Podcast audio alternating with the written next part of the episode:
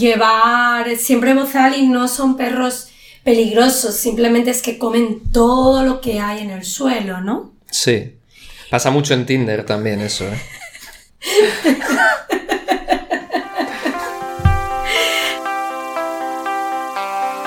Bienvenidos! Yes, this podcast will be in Spanish, but it is actually a lesson with theory and practice. Let me tell you more. This is Carmen, an online teacher with a mic, who has just included an exercise to practice with this topic, the transcripts, the translation, and a vocab word list. It took me forever. Would you take a look? It's all at my website www.fluentinspanish.org and in a few days the video version will also be available. Bienvenidos. Hoy vamos a hablar de mascotas y traigo a Fernando, a nuestro gato. Buenas tardes.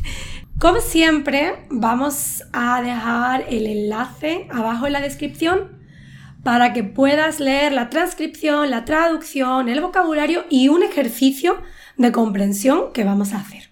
Nos vamos a centrar sobre todo en perros y gatos.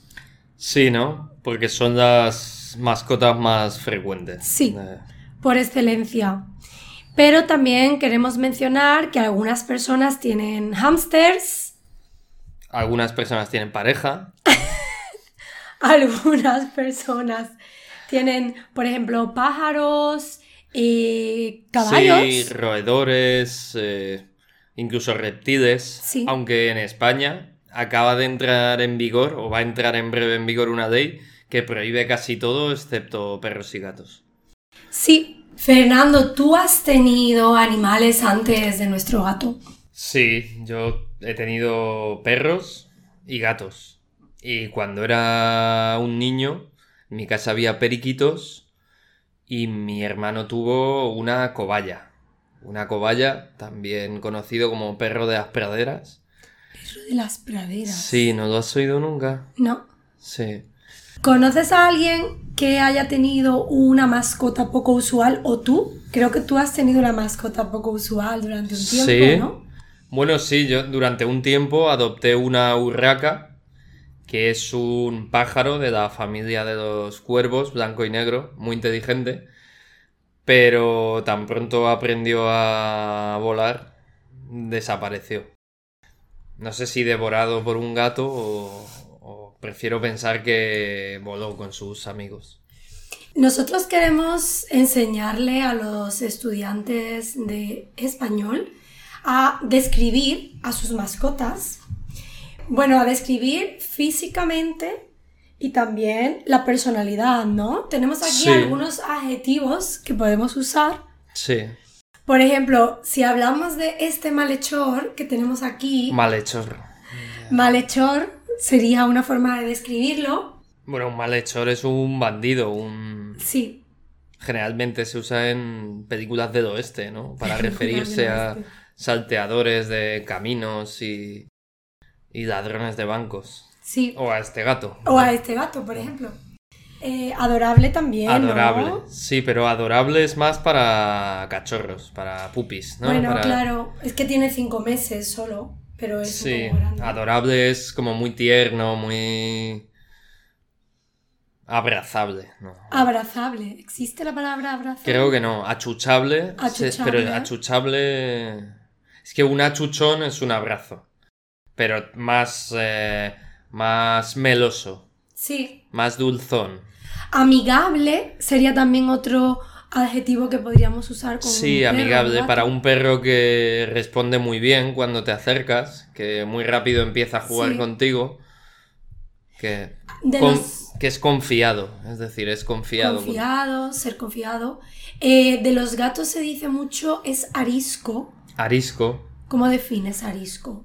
Un gato arisco es el que incluso a sus dueños no permite que se le acerquen o que lo acaricien más allá de cuando lo desea, como todo gato, que, que es el que manda.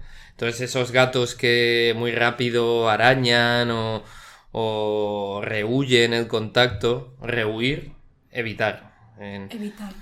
pues Sí. sería arisco. Y tú tenías una Una gata. persona también puede ser arisca. Una ¿eh? persona también. Una persona arisca, no, probablemente no arañe, pero la idea es la misma. O sí. Pero tú tenías una gata arisca. Yo tenía una gata arisca, porque había tenido un- una infancia difícil y jamás, eh, jamás llegó a, a superarlo. Supongo que no hizo suficiente terapia. de- Otro adjetivo, cariñoso. Cariñoso. Cuando les gusta estar cerca tuya, les gusta el contacto. Sí. Decimos que es un perro, un gato cariñoso. Juguetón, Juguetón. cuando le gusta mucho. Este gato es juguetón. Sí, Es travieso. travieso, sí. También se dice mucho de los niños. Travieso tiene un matiz de que sus juegos te causan problemas. Sí, es- este, eh, eh, en este caso es así. Tímido, hay perros que son más tímidos que otros. Sociable, sociable. también. Sociable va, va referido a cómo se relaciona con otros perros, no con humanos. Es decir, un perro sociable es que se relaciona con facilidad con otros perros, no se pelea. Te lo llevas al parque Sí. y puedes hacer amigos con él. No te, va, Esa- no te van a acabar denunciando. Esa era mi suerte. Tengo un vídeo en el que hablo de los pasados y uso la historia con mi perra. Mi perra era así, era muy fácil llevarla a cualquier sitio porque era muy sociable, amigable. Yo tuve dos mastines, el mastín, en inglés mastiff, eh, que es un perro que tradicionalmente se usa para guardar a las ovejas o a otro tipo de ganado de los lobos, no es muy sociable. Entonces, cada vez que los llevaba al parque, tenía que vigilarlos constantemente. Eso es muy estresante. ¿eh? Porque encima eran dos perros, de los cuales solo vive uno ya, que pesaban 60 kilos cada uno. Entonces... ¿Cuántas, ¿Cuántas libras? Pounds. Mucha gente que nos ve. Pounds, No controla, eh, yo calculo que son buscar. 150 libras, 60 kilos, 150 libras, Más o, menos. Y me suponía constante vigilancia, porque incluso cuando eran sociables, se aburrían rápido de jugar. y- Claro. Pero afortunadamente no llegaron a causarme ningún problema, ni a mí ni a otro perro. Luego tenemos algunos verbos típicos que usamos cuando describimos ah, las cosas que nuestro animal hace. Si, por ejemplo, en un perro, si ladra mucha, mucho, perdón, to bark, Sí, ¿no? ladrar. Ladrar. Algunos perros no ladran. Como los, los perros nórdicos en general no ladran mucho, aullan, como los lobos. Ah, ¿Sí? vale. Pueden Aullar. ladrar, pero tienen, tienen fama de no ser muy uh, ladradores. Eso es, aullar. Sí. ¿No? Morder, Morder. to bite. Antes de morder, los perros marcan. Marcar es cuando hacen como que van a morder, pero no llegan a Como hacerlo. aquí, ¿no? Si lo hace con Sí. mi brazo sería como, como un intento, pero no. Sí. Pero también hay algunos que muerden y sueltan. No tienen intención de Sí, eso, eso yo creo que sería marcar, marcar también. también, ¿no? Por ejemplo, en adiestramiento, cuando un perro sabe muy bien manejar la boca, es decir, que sabe jugar sin hacer daño, cuando muerde, se dice que tiene la boca blanda. Ah, sí. Y si no sabe, pues se dice que tiene la boca dura. No lo sabía. Mm, Sí. Con respecto a los gatos, además de morder, que nuestro gato eh, Es muy mordedor. Es muy mordedor. Poco Tiene- arañador, muy mordedor. Ara- eh, eh, es lo, em, has dicho que es más mordedor que arañador, que es otro verbo, arañar, ¿no? Arañar. lo que hacen los gatos con las uñas. Algunas Hmm. personas eh, le cortan las uñas. Nuestro gato tiene sus uñas de momento. Bueno, y hay personas que les extirpan las uñas. Pues es que está prohibido. Por ejemplo, en España está prohibido, creo, Sí. la, la extirpación. Creo que la- sí. Y cuando hacemos Y esto, sacar las uñas se usa para personas también. ah, sí, Es decir, como el, el gato saca las uñas para defenderse, pues cuando una persona saca las uñas es que se pone arisca. se pone arisca, se pone a la defensiva, ¿no? Sí, de una ser, manera un ser. poquito, con un poquito de agresividad, al menos verbal. Puede ¿no? ser, sí. Y esto, esto que hacemos aquí, ¿qué es esto? ¿Cómo lo llamas? Eh, acariciar. Acariciar, ¿no? Que es lo que hacemos mucho con los perros y los gatos, Y acariciar. los gatos, lo más clásico de los gatos es ronronear, Muy bien. que es cuando, A, a ti te sale muy bien. Haz el cuando un sonido. gato está... Haz el sonido. A ver. No se va a oír.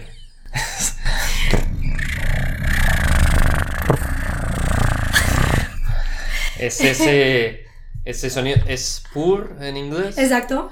que acompañan de una vibración muy agradable y cuando un gato pues está satisfecho, está contento, está feliz, confiado, Ronronea. ronronea. Una cosa que hacía mucho mi perra, que lo cuento en el vídeo, era nadar. Mi perra nadaba mucho, era una labradora, le encantaba. ¿Mm? Eh, he visto algún vídeo de algún gato nadando en YouTube. Sí, no muy... No muy frecuente, ¿no? Estaba pensando a sacudirse. Sacudirse, muy bien. Sacudirse cuando un animal, por ejemplo, se quiere secar después de haberse mojado porque ha estado Sí. nadando, sí, ese movimiento que hacen es sacudirse. sí. Que una vez lo estuve mirando, es un movimiento muy curioso. de- Porque va por orden. Sí, sí, va sí, desde por- aquí hasta la cola, ¿no? Es... O el rabo. Sí, pero que creo que tiene su estudio el tema y tal. Sí. Una palabra que estaba, estaba pensando en esta parte de vocabulario y se me había olvidado sobre las partes de los animales y me ha venido a la cabeza y me parece una palabra muy bonita. ¿Cuál? Trufa.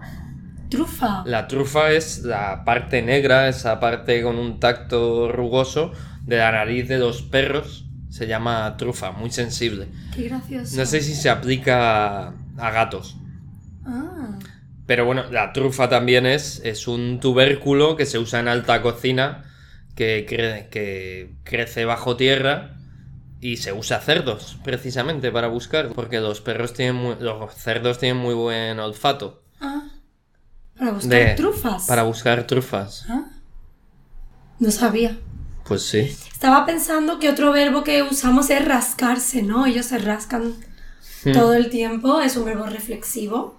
Y lo que está haciendo ahora mismo... Sería acicalarse, que también se emplea a personas cuando se están poniendo guapos porque han quedado, porque tienen una cita. De Tinder. pues de Tinder, poco éxito va a tener, de, se acicalan. Sí. Y cuando los describimos físicamente, eh, tenemos aquí un voluntario, no sabemos cuánto tiempo nos permitirá mostrar exactamente las partes, ¿no? Pero mira, podemos empezar por las orejas, por supuesto, y esto de aquí, ¿no? Que son los bigotes, los bigotillos, esta zona aquí en la nariz, las cejas, ¿Cómo llamamos a esto? Las almohadillas, las almohadillas. Las almohadillas. ¿Qué más? Esto que tenemos aquí es El rabo. el rabo, pero muéstralo porque este no se ve bien. es muy curioso el rabo de bandido, porque veis que tiene una colita muy corta. Entonces al principio Rabo o cola. pensábamos que, que es que se la había mutilado de pequeño, pero creemos que es de su raza. Hay una raza de gatos, bueno, varias razas, pero en general los eh, bobtail que tienen el rabo corto. Entonces, Y hablamos de pelo, pelo de gato, pelo de Pelo. perro. sí, Em, ¿qué más? en este caso es un gato con manchas. Y el patrón del, del pelaje, es decir, el patrón del pelo, tanto en perros como en gatos, como en otros animales, creo que en toros, en caballos también se usa, se llama capa. Capa. La capa. Y si estuviéramos hablando de un perro, ¿qué podríamos decir? Almohadillas es lo mismo. Sí, eh, los veterinarios especialmente para distinguir se refieren también a las patas de adelante y de atrás como manos y pies. Manos y pies. Sí. También en el caso de... También hablamos del hocico, ¿no? El hocico. Esta parte de aquí. ¿Cómo lo explicas para la gente que nos, nos escucha en, en el podcast, que no nos ve en el vídeo? Pues el hocico sería el morro, es decir, toda la parte de la boca y la nariz incluida. Hocico alargado sería un, un perro, por ejemplo, de raza galgo. Galgo. Estos perros corredores, El galgo es el Eh, greyhound. Greyhound, pues Sí. entonces tienen un hocico alargado. Y luego, perros como el Bulldog tienen un hocico chato, que también se aplica a personas Chato. cuando tienen la nariz aplastada, nariz chata. Eh, cuando vamos a adquirir un animal, a veces los encontramos en protectoras. A veces, A veces los encontramos abandonados, abandonados, como es el caso de, de Bandido. Otras veces... Bandido que ha tenido varios nombres. Yo, yo hubiera... Él, él ya no sabe cómo Yo lo se habría sometido a votación de tus, de tus oyentes. Bueno, podemos preguntarle. Bueno, os contamos. Antes lo llamábamos chi, porque chi, pronunciado de manera correcta en chino, significa ajedrez, ¿no? Chess, como es blanco y negro. Y ahora, Yo últimamente... lo llamaba chirimías. Chirimías. Que es sonoridad. ¿No os gusta? Está en vuestra mano que... Y ahora lo estamos llamando bandido porque tiene aquí como un antifaz de bandido, de ladrón. Y entre medias, eh, le estaba leyendo a mi hija una versión infantil de Cirano, el, el clásico francés, y le gustó mucho el nombre Cirano y decidió que ella quería llamar Cirano al gato, que me parece perfecto. También. ¿Cuál os gusta? Dejárnoslo, por favor, en los comentarios. Decidnos, dejadnoslo. Es lo correcto, no dejárnoslo. Con el infinitivo. También podéis comprar, ¿no? Un animal también. Puedes comprarlo. Hay razas de perro. ¿Qué significa raza? En inglés, ¿cómo se dice la raza? El tipo, ¿no? Eh, Brits. Breed. Breed. La raza a veces condiciona que nunca vas a encontrar abandonado a un, no sé, Yo, a un eh, bulldog, no lo encuentras Perros abandonado. pequeños no se suelen abandonar. Yorkshire, Bulldog Grandes. francés. Son los perros grandes los que más habitualmente. Porque perro pequeño, problema pequeño. Perro grande, problema grande.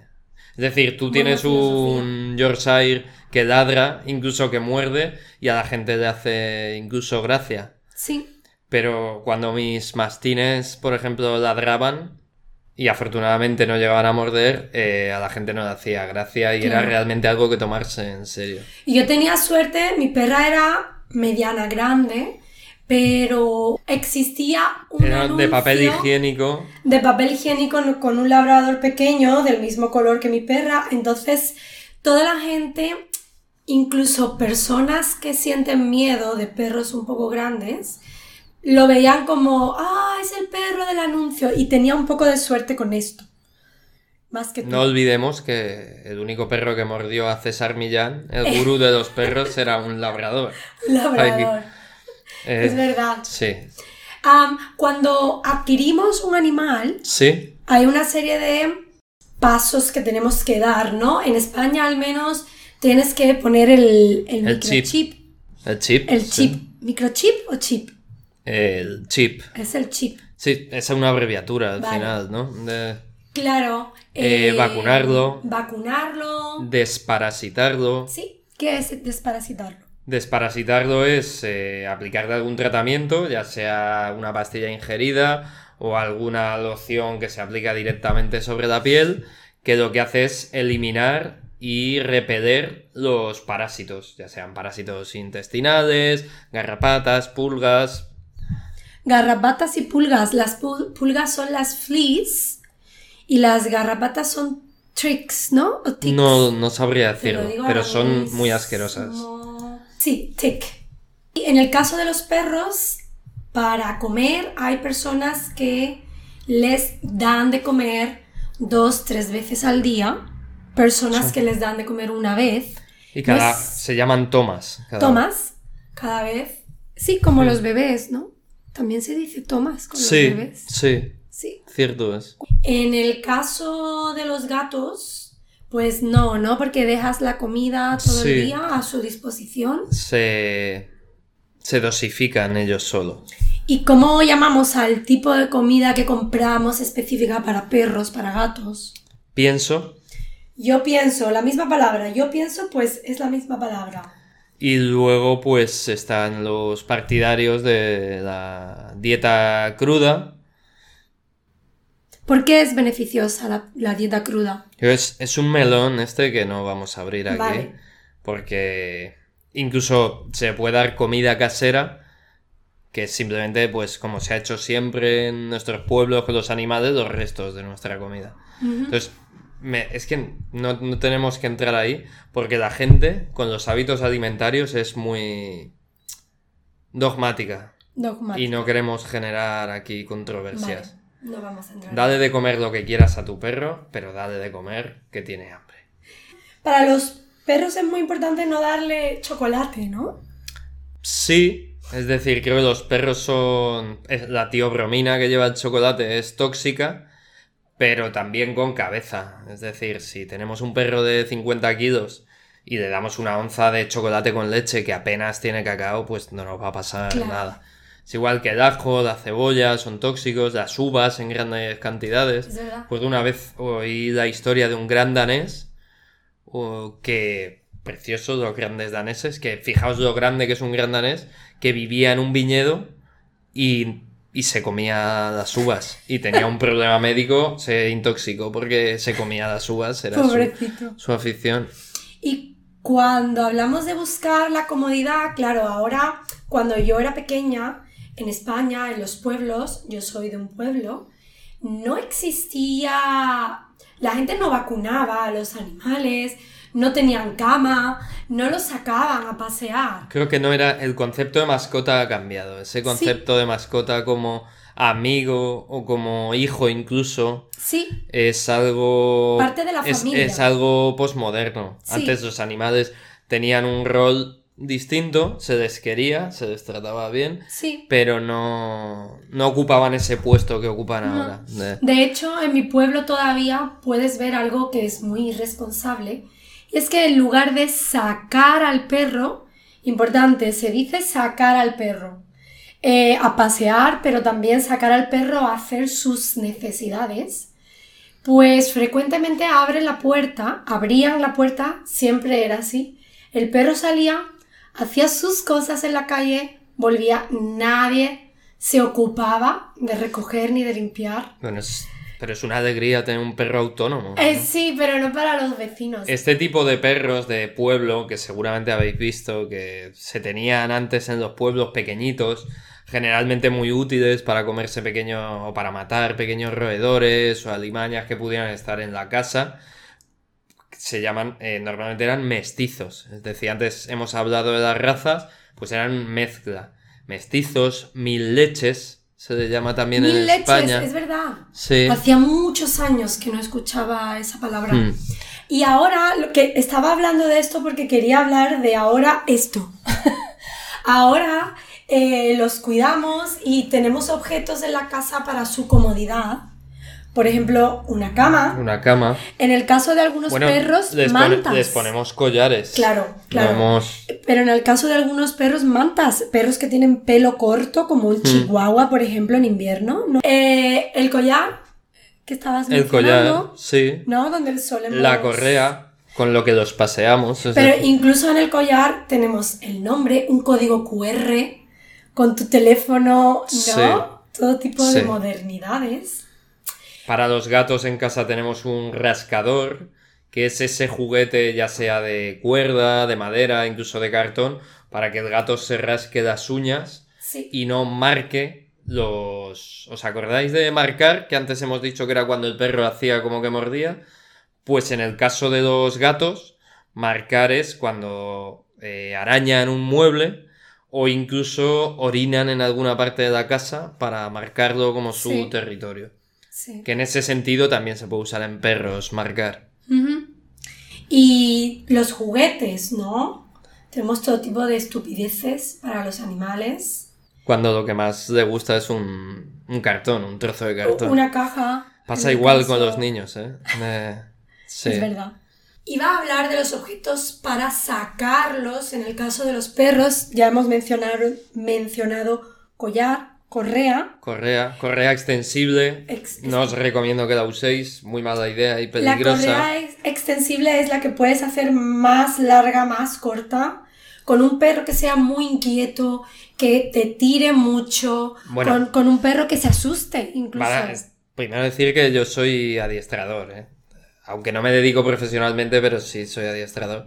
Más que nada porque dirán, ¿y este quién es? Para decirme que Claro. lleve correa extensible. Sí. Llevad lo que queráis. Es adiestrador, pero además como vive en casa, pues por eso está aquí. Llevad lo que queráis, pero yo no os la recomiendo. Pero, eh, arnés, El arnés, que es el que ocupa, necesitan las cuatro patas, ¿no? Para ponerlo. Sí, arnés, como también se usa, por ejemplo, arnés de escalada, a lo que usamos las personas para, para escalar. Sí, Es decir, es como un- una estructura de cordaje que se ajusta al pecho, a la cadera. sí. Arnés. Y algo muy útil que yo he usado con mi perra cuando era más pequeña y tú ¿Mm? con tus perros que se pone aquí en la boca y eh, impide que el perro pueda tirar demasiado. Sí, es de una herramienta de adiestramiento. Lo que pasa es que no sé si tiene un, un nombre específico. El nombre comercial que creo que viene de la marca es Halti, Exacto. que es un, una, básicamente una cinta de tela que va atada a la correa y que al estirar cierra la boca del perro. No confundir con un bozal.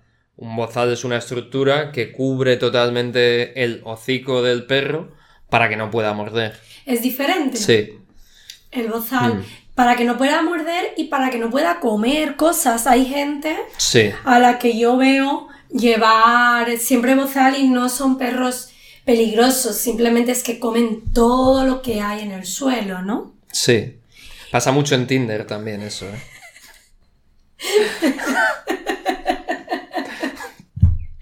Seguramente elimine este comentario. No, no, no, no. Ah, Con respecto a situaciones divertidas y graciosas que hemos tenido con nuestros gatos y perros. Bueno, yo he tenido una escatológica, que recuerde.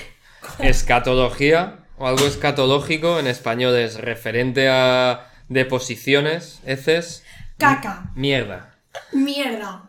O, curiosamente, también es la ciencia que Sí. estudia todo lo referente al fin del mundo, relacionado con apocalipsis. y- Sí, cuidado, que tiene dos, dos significados. Sí, dos.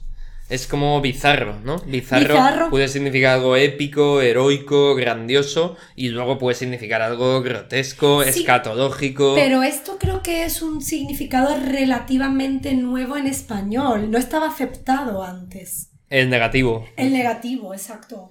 Es como el reggaetón, cosas que van dominando la... Bueno, entonces mi perrita era pequeña y tenía mal la tripa, el buche, los intestinos. Y recuerdo en una calle peatonal, claro, mi, aunque era pequeña, era una mastina, así que debía pesar ya 10 kilos. Vamos, tenía espacio en, la- en las tripas.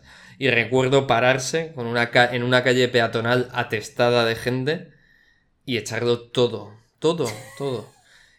Y la gente me miraba, claro, no, e- Líquido. no era algo que pudiera recogerse con una bolsa. Así bueno, que- de hecho, mi historia que iba a contar con mi perra es una historia bonita, es graciosa. Eh, cuando mi perra en, en el vídeo sobre el pasado habló sobre, sobre su vida, mi perra nació en Pennsylvania, en Estados Unidos, el, y- donde el conde Drácula. donde el conde Drácula. y eh, cuando era pequeña, eh, estábamos en un barco dentro del río del Susquehanna River.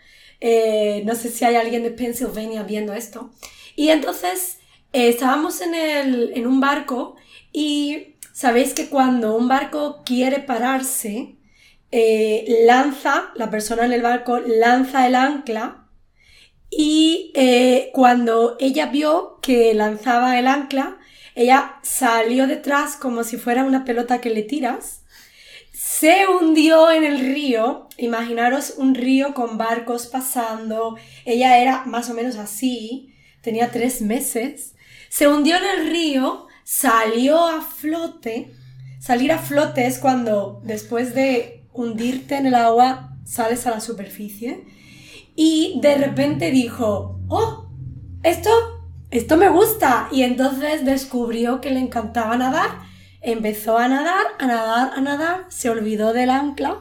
Hmm. Y yo tuve que tirarme al río, los barcos eh, gritándome, ¿qué haces? ¿En qué mes era esto? Eso fue, eso fue agosto-septiembre. Ah, bueno. Claro, la gente gritando y yo quería atraparla hasta que la conseguí. Si hubiera Atrapar. sucedido en, en febrero la perra seguiría nadando. Ahora Seguiría mismo nadando. no se habría tirado al río. en- No me gusta el frío, no me gusta el frío. Y bueno, Fernando, hasta aquí con nuestro vocabulario sobre mascotas. Muchas gracias. Eh, muchas gracias a, a nuestro monito pequeño. No olvidéis escribirnos a ver qué nombre os gusta. De momento estamos llamándolo bandido. Bandido. Como siempre. En sí. honor a, a la canción de Miguel Bosé. Es verdad, pero eso es para otro podcast. Muchas gracias, nos vemos en el siguiente vídeo en el que, ¿sabes de qué vamos a hablar? Mm, Vamos a hablar de todas esas expresiones en las que usamos animales. Oh, ¿Sí? ¿Te quedas con nosotros? How was it? I highly recommend you to go now to my website fluentinspanish.org and make sure you understood everything by checking the transcripts and translation. Another thing you can do is start the next podcast by reading the vocab list first. I have it below the transcripts. Then listen to the podcast and then listen again and read. There are different ways to do it. You choose. Let's work together on your goal of becoming fluent in Spanish. Hasta pronto!